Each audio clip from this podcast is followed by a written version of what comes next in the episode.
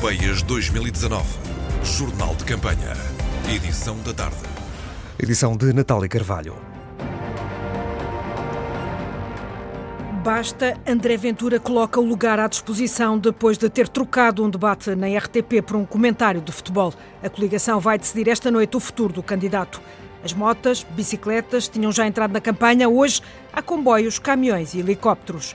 E a Europa também chega ao pulo do lobo. Europeias 2019. Não se arrepende, apesar de ter recebido centenas de protestos, André Ventura continua a achar que fez a escolha certa. O candidato da coligação Basta faltou ao debate de ontem à noite na RTP para comentar futebol na CMTV. André Ventura alega que tinha de obedecer a um compromisso profissional. Face às críticas, André Ventura coloca o lugar à disposição. A decisão da coligação está prevista para esta noite, mas ao que tudo indica, tudo vai ficar como está. Uh, dois dos partidos da coligação, Democracia 21 e o Partido Cidadania e Democracia, uh, querem manter o nome de Ventura como cabeça de lista. A agenda do candidato mantém-se, tem uma arruada na Amadora marcada para esta hora e é onde já está a repórter eh, Sandy Gageiro. Eh, estou na rua de, do Movimento das Forças Armadas, é uma rua muito tranquila. A arruada foi marcada para o número 14 que é frente a uma esquadra de polícia lá de uma junta de freguesia e também de uma escola. O candidato acabou de chegar, neste momento, embora a arruada estivesse marcada para as 5 da tarde. Como disseste, os líderes da coligação votam esta noite. A Democracia 21 e o Partido Cidadania e Democracia Cristã vão votar pela permanência. Resta saber agora o voto do Partido Popular Monárquico. Resta dizer também que, eh, depois da notícia, esta tarde chegou à redação, eh, às redações, aliás, toda uma agenda preenchida de, da coligação de ações de rua eh, para esta semana. Eh, por enquanto estão aqui 20 pessoas, o candidato agora está a cumprimentar eh, as pessoas e a vida continua, faz-se tranquilamente. Os pais vão buscar as crianças à escola e, como disse, é uma rua muito tranquila, é como se eh, as pessoas ignorassem o que está a acontecer à sua volta. E, ao que tudo indica, André Ventura mantém-se uh, como candidato da coligação Basta. André Ventura, do PSD para o Chega, tornou-se conhecido precisamente uh, como comentador de futebol. Agora, com a coligação Basta, quer chegar ao Parlamento Europeu. Vamos então olhar para o retrato deste candidato com o jornalista Luís Peixoto conheçamos um outro André Ventura. O seminário onde eu andava não era um seminário interno, ou seja, eu vivia lá, mas a escola era, frequentávamos uma escola aberta, que era o externato de pena firme, com raparigas e rapazes. E eu apaixonei-me e no final do ano tive que pôr a mão na consciência e dizer não ia ser um padre eh, sério e leal. E eu gosto de estar nas coisas com seriedade e com lealdade. Ventura quis ser padre, mas acabou a cursar direito Agora a missa é outra. O mesmo que nós defendemos em termos de segurança nacional, isto é, o policiamento efetivo, a vergonhosa situação que nós temos em algumas zonas suburbanas de Lisboa, é o que nós transportamos, por exemplo, para o controle das fronteiras externas. Nós somos solidários e a Europa tem que ser solidária. O que não podemos é ter esta bandalheira em que entra toda a gente de qualquer maneira, sem qualquer controle. Mas também na questão fiscal. Hoje os portugueses sentem, e os europeus um bocadinho também, os nossos impostos o que servem é para sustentar um conjunto de pessoas que não querem fazer absolutamente nada. Já pensou em que família política é que que se vai sentar no Parlamento Europeu, caso seja eleito? Não, nós estamos em negociações neste momento e estamos em conversas a nível internacional para isso. Posso lhe dizer que devemos ter um encontro com o Vox na próxima semana, em Madrid. E não descarta uh, a possibilidade de se sentar uh, no Partido Popular Europeu? uh, eu acho que neste momento o Partido Popular Europeu está demasiado próximo daquilo que é a lógica socialista na Europa. André Ventura, 37 anos, casado, professor universitário, benfiquista, o cabeça de lista da coligação Basta às eleições europeias. Antena 1, Europeias 2019. E em vésperas da época oficial dos incêndios, o tema entrou na campanha. Marisa Matias, do Bloco, está em Monchique. CDS e PSD andam no centro do país, com Paulo Rangel a olhar do céu. Sobrevoou de helicóptero logo pela manhã várias zonas afetadas pelos incêndios, para estranhar que o governo ande há dois anos para decidir o futuro do Ciresp. Os portugueses não querem saber se o Ciresp é público ou se o Ciresp é privado. Eles querem que ele preste um bom serviço aos cidadãos. E, portanto, houve sempre uma irritação do Primeiro-Ministro com o Ciresp. Os relatórios mostram que, afinal, ele não tinha assim tanta razão. dois anos para tomar esta decisão. Não se esqueçam que nos debates eh, que teve na Assembleia da República, o Primeiro-Ministro já diabolizou o Ciresp há dois anos. O primeiro-ministro tinha dito ontem que a solução estava por horas. Assunção Cristas, a líder do CDS, focou-se durante o debate quinzenal precisamente no tema e hoje vem lembrar que continua à espera. Já lá vão quase 24 horas para mais uma vez resolver um problema que ele próprio ajudou a criar. Do lado do governo, a mensagem de que prosseguem negociações regulares com os acionistas. A Altice, precisamente um dos acionistas, remete-se ao silêncio. A Motorola, outro dos acionistas, garante que até ao momento não recebeu nenhuma proposta do governo. Está em causa manter em funcionamento um sistema de redundância que garanta as comunicações, mesmo em situações extremas. Depois de Paulo Rangel ter afirmado que Pedro Marques tinha medo da rua, o candidato socialista foi beber café ao centro de Évora, a cidade onde acordou a caravana socialista. A ação não estava prevista, mas os jornalistas foram avisados com Pedro Marques a garantir que este pequeno salto à rua não foi para responder a Paulo Rangel. Eu acho que esse tema é absolutamente extraordinário, é próprio de campanhas eleitorais, quando os outros partidos não têm nada para dizer. Como eu já referi, nós fizemos dezenas e dezenas de ações de rua, o que se passou aqui foi que nos encontramos com a nossa equipa e daqui vamos para a Embraer e com toda a normalidade estamos a fazer a campanha que fizemos ao longo de três meses. De manhã em Évora, à tarde em Beja, um dia no Alentejo, que a noite vai já ser no Algarve, com António Costa a regressar à campanha. Em Beja, o repórter que segue a campanha socialista sofreu do pecado da gula, mas não desligou o microfone e foi à mesa do Pulo do Lobo, restaurante com o nome de uma terra alentejana que Cavaco pôs no mapa da política. Foi ali, com um ensopado de borrego à frente, que Nuno Amaral escutou os desencantos alentejanos. Damos um salto ao pulo do lobo. O caso de corrupção que existe e que não há ninguém que tome meios para que isto deixe de acontecer. Em Beja, baixo o Alentejo, Alentejo profundo, no pulo do lobo, outro que não, o refúgio para Cavaco Silva durante uma crise política em 94. Em Beja, desta vez, e uma recusa ao voto. A opinião muito pessoal, muito pessoal, estou muito descontente com, com, o que está a acontecer em Portugal e, em princípio, creio que não. Nos anos 90, Mário Soares reunia à esquerda no Congresso Portugal com Futuro e Cavaco Silva dizia nada a ter ouvido, estava no pulo do lobo, Alentejo profundo. Não vou votar porque não quero. E os candidatos? Olha, não sou nem por um nem por outro, porque eu tenho de trabalhar para comer. E na mesa ao lado, a mesma dúvida. Ainda não sei. Entre as garfadas no ensopado do borrego, mais dúvidas sobre a mesa sobre o que está em causa. Muita coisa. O que é que é estar em causa? Há muita coisa que está em causa. Por exemplo... Lance lá você um candidato. Perguntas respondidas com outras perguntas e um sotaque alentejano. Explique-me.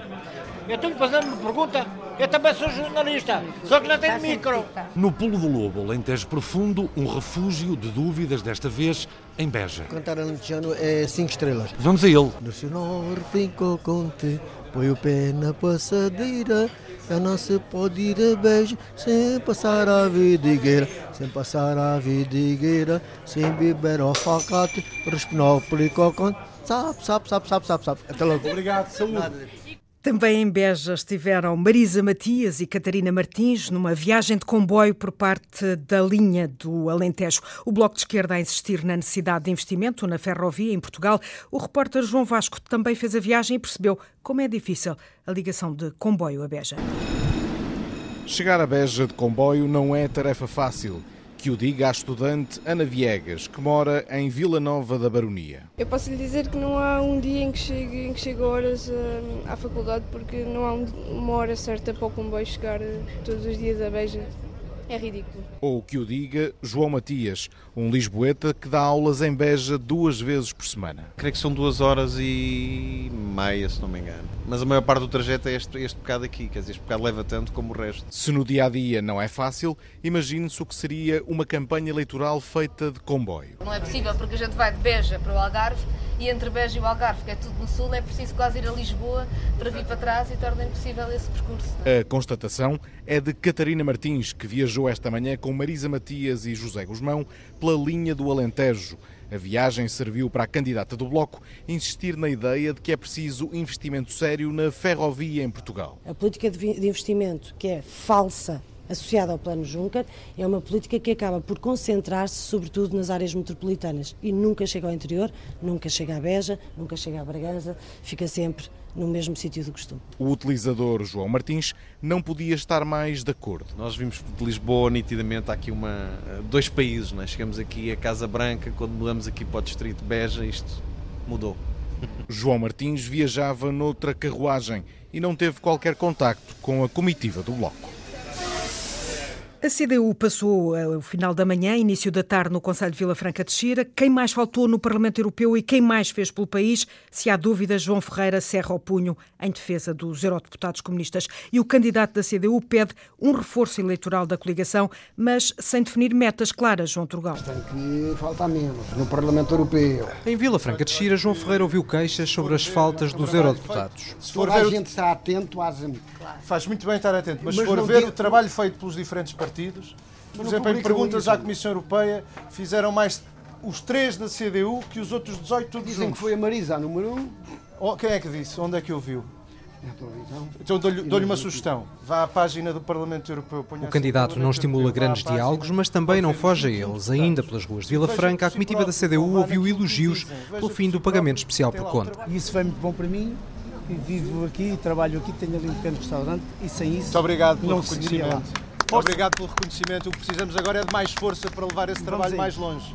Em 2014, a CDU teve 12,7% dos votos e elegeu três eurodeputados. João Ferreira pede um reforço, mas sem metas. Pode ser um reforço em número de votos, pode ser em percentagem, pode ser em mandatos, pode ser nisto tudo. Vejamos. Depois do centro da cidade, a comitiva esteve na entrada da OGMA, a empresa da aeronáutica situada em Alverca e privatizada em 2005. Seguiu o caminho que outras empresas privatizadas seguiram: diminuição do emprego, diminuição, sobretudo, dos direitos, da qualidade do emprego e diminuição da produção. O lamento de João Ferreira, que à porta entregou material de campanha aos trabalhadores. Defender os trabalhadores, dar mais força à CDU. Bom trabalho. De barco, de bicicleta, de helicóptero e agora de carro, Paulo Rangel usa todos os meios de transporte para apontar as fragilidades do governo e que atingem o adversário que já foi ministro. Desta vez, Ana Isabel Costa é o IP3 que serve de exemplo para apontar o mau desempenho de Pedro Marques. Depois do helicóptero, o carro.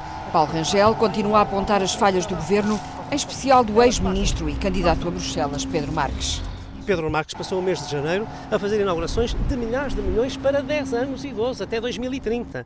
E, portanto, antes mesmo de se vir embora, tratou de deixar tudo uh, anunciado e tudo publicitado. Simplesmente não acontece nada. Aqui estamos a falar de uma coisa muito mais pequena, uma coisa que, apesar de tudo, é muito importante para o bem-estar destas populações. Circulam aqui 20 mil automobilistas por dia. Paulo Rangel fala do IP3 na zona da Espinheira, Penacova, onde parte da estrada abateu há quase dois anos e ainda não sofreu obras. Está em causa a segurança rodoviária, algo a que o candidato do PSD quer dar atenção neste segundo dia oficial de campanha eleitoral. A sinistralidade rodoviária em Portugal esteve a descer até 2016. Em 2016 houve 445 mortos. Quantos houve em 2017? 510. Quantos houve em 2018? 513. Quantos houve já agora em 2019? Já vamos com mais 9 que o ano passado, a datas de 8 de maio. Como é que explica que um país que está há 20 anos a fazer descer a sinistralidade rodoviária nos últimos 3 anos, 2017, 2018 e agora já 2019, esteja sempre a piorar? Perguntas de Paulo Rangel na visita ao IP3. O candidato reclama uma nova ligação entre Coimbra e Viseu e maior atenção à prevenção rodoviária. Paulo Rangel de carro, Nuno Melo de caminhão para dar voz ao interior, a norte, Marinho e Pinto, um advogado que entrou na política, mostra-se desiludido com a política. Esta tarde o candidato andou pelas ruas da Baixa do Porto e o jornalista Luís Peixoto testemunhou uma ação de campanha difícil para o candidato do PDR. Arte português, vou-lhe deixar um prospecto do PDR. Sou mexicano. Ai, que pontaria! Bem-vindo, hombre! Estamos na rua de Santa Catarina, ao som de Bela Tchau, sob um calor intenso, num porto gentrificado. Portugal está assim, meu caro.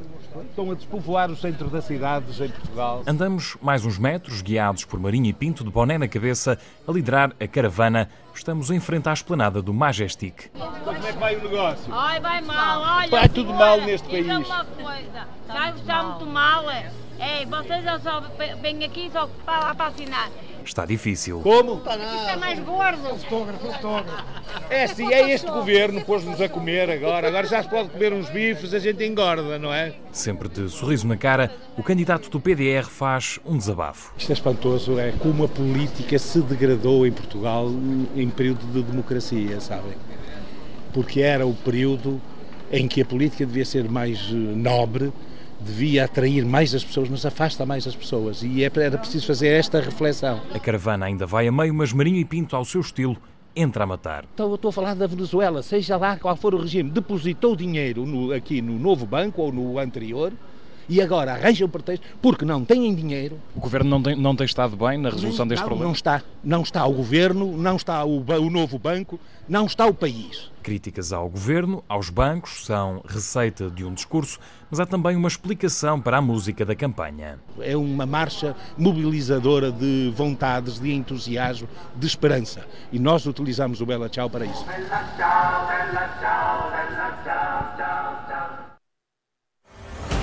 Antena 1, Europeias 2019. E ao segundo dia de campanha, vale a pena olhar para esta para a prestação dos candidatos. Luísa Meireles, a diretora da agência Lusa, comentadora da Antena 1. Luísa, está a saber a pouquinho esta campanha? Olá, Natália, boa tarde. Uh, está a saber a pouquinho, uh, sim, uh, se tivermos em conta que isto são umas eleições, que, isto, que isto é uma campanha para as eleições europeias e pelo que Uh, e aqui também acho que nós, comunicação social, também temos uma palavra a dizer, aquilo que no fundo vem a público mais uh, acentuadamente ou mais frequentemente são uh, questões da atualidade política que não têm necessariamente a ver com, com a Europa, como é o caso do Berardo, como é o caso do Ciresp, como é, enfim, e muitas acusações mútuas, sobretudo entre alguns candidatos, que eu acho que francamente afastam mais do que aproximam os, as pessoas, os votantes, não é? Os eleitores.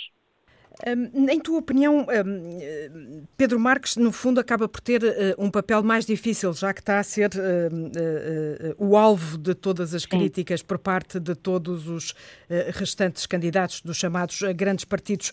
Um, é, é, um candidato fraco que precisa mesmo de ter ao lado António Costa ou, ou, de facto, a dificuldade maior é precisamente por ser o alvo de todos? Eu acho que é um pouco das duas coisas, ou seja, uh, nota-se que Pedro Marques é um candidato que, uh, digamos que não tem uma grande experiência de comícios ou de, ou de, de, de campanha eleitoral pura e dura. Uh, mas enfim, cada um, uh, cada um, cada um dos nossos políticos que a têm algum, algum dia tiveram a, a, sua, a sua primeira vez. Uh, por isso eu acho que de um lado existe, ou até por características próprias dele, não é, de, de, do candidato em si, que tem uma, uma personalidade ou uma, digamos que tem, é mais vincadamente um fazedor, como se costuma dizer, do que um, de, um, um debatente, se quisermos. Isto por um lado. Por outro, é verdade que face, uh, e isto é muito realçado, sobretudo quando ele aparece juntamente com uh, António Costa ou até, uh, como vimos em Mangualde no fim de semana, com Jorge Coelho, que é um homem muito, muito batido nestas campanhas e que, pelos vistos, apesar de ter estado ausente já há muitos anos, não, não lhe perdeu o jeito. Mas eu acho que isso também tem a ver com o facto de, não sei bem se é precisar de, a verdade é que a comunicação social, as televisões em particular e, a, enfim, a rádio, aquilo que chega mais diretamente às pessoas, ehm, não, até agora não, não fizeram a cobertura da campanha dos candidatos em si. Só fizeram a campanha, só fizeram a cobertura, até domingo, não é? Só fizeram a cobertura dos, uh, da, da campanha quando ela envolvia os secretários-gerais ou presidentes. Aqui, ou presidentes dos partidos. Aqui, neste caso, o, em relação a Pedro Marcos, é o, o chefe do governo.